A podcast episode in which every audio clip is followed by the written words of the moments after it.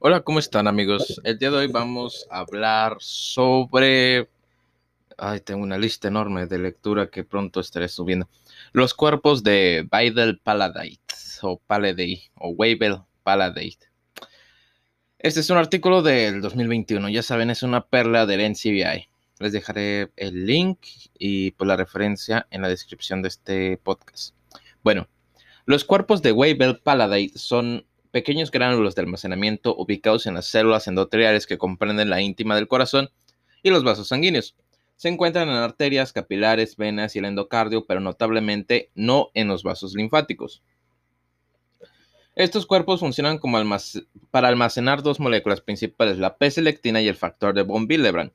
Estos dos agentes juegan un papel en la inflamación y la hemostasia. El factor de von Willebrand es esencial para la coagulación de la sangre.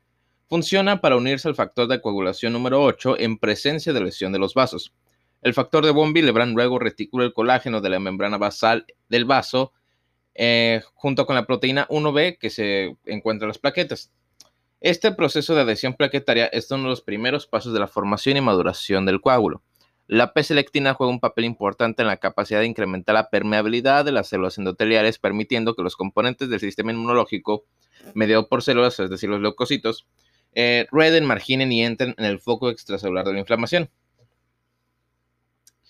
Ah, la P-selectina la P-selectina también juega un papel en la agregación plaquetaria ya que, es la, ya que es activada y transportada a la membrana celular por la trombina. Hay muchas otras moléculas de proteínas almacenadas en los cuerpos de Weber Pallade que incluyen la interleucina 8, la endotelina 1, la, eutaxina 3, la osteoprogeterina, protegerina, osteoprotegerina, angiopoyetina 2 y alfa-1,3 fucosil transferasa 6. Estos son mediadores de inflamación, la respuesta inmune, la angiogénesis y el calibre y respuesta de los vasos a los factores estresantes.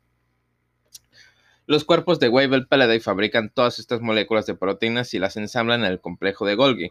Los cuerpos de Weibel Pallade eh, inmaduros a menudo se encuentran cerca del núcleo celular donde adquieren la mayoría de las proteínas de membrana.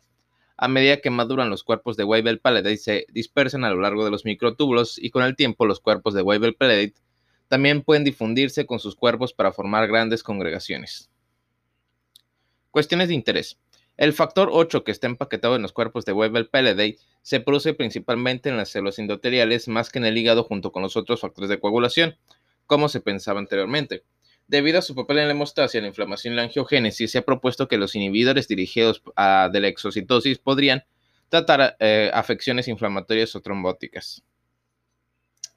La principal fuente del factor de von Willebrand son los cuerpos de Weibel-Pelletier. Cuando hay una lesión o sangrado, los cuerpos de Weibel-Pelletier se fusionan y luego secretan el factor de von Willebrand. La desgranulación también puede estimularse mediante la liberación de la vasopresina, que puede ser útil en el tratamiento de pacientes que sobreexpresan o carecen del factor de von Willebrand. La deficiencia del factor de von Willebrand ocurre en aproximadamente eh, el 1% de la población, lo que lo convierte en el trastorno hemorrágico hereditario más común. El trastorno puede presentarse como hemorragia el trastorno puede presentarse como hemorragia mucocutánea recurrente o hemorragia prolongada después de un traumatismo menor.